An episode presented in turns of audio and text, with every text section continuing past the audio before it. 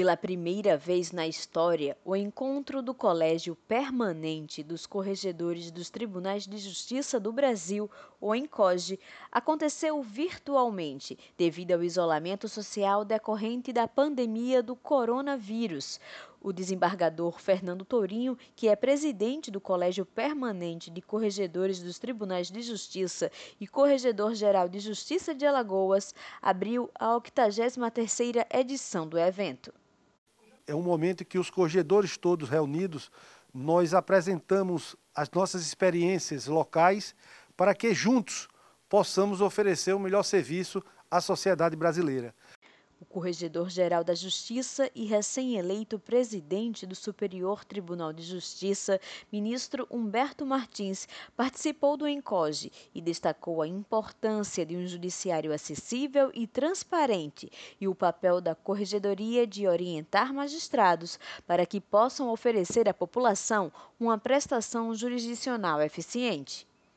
A pandemia torna ainda mais evidente o caráter absolutamente essencial da prestação ou da atuação jurisdicional. A tutela dos direitos fundamentais, em um contexto de extrema carência, é, na verdade, gênero de primeira necessidade. Na ocasião, Fernando Tourinho homenageou magistrados que se destacaram pelos serviços prestados à Justiça, com a medalha de honra ao mérito, desembargador Décio Antônio Erpen. O presidente do Tribunal de Justiça de Alagoas, desembargador Tutimés Airam, foi um deles. É uma honra, né? Um, uma medalha importantíssima, né? dada por um colégio bastante significativo, né?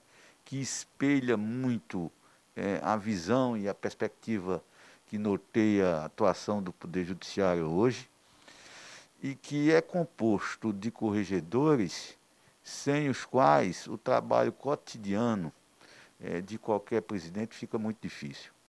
Corregedor-Geral de Justiça de Alagoas entregou ainda, simbolicamente, diplomas aos ex-corregedores Paulo Lima e Clever Loureiro e também uma placa de homenagem ao ministro Humberto Martins e para os desembargadores Fernando Noberto e Eduardo Contreira, falecido recentemente.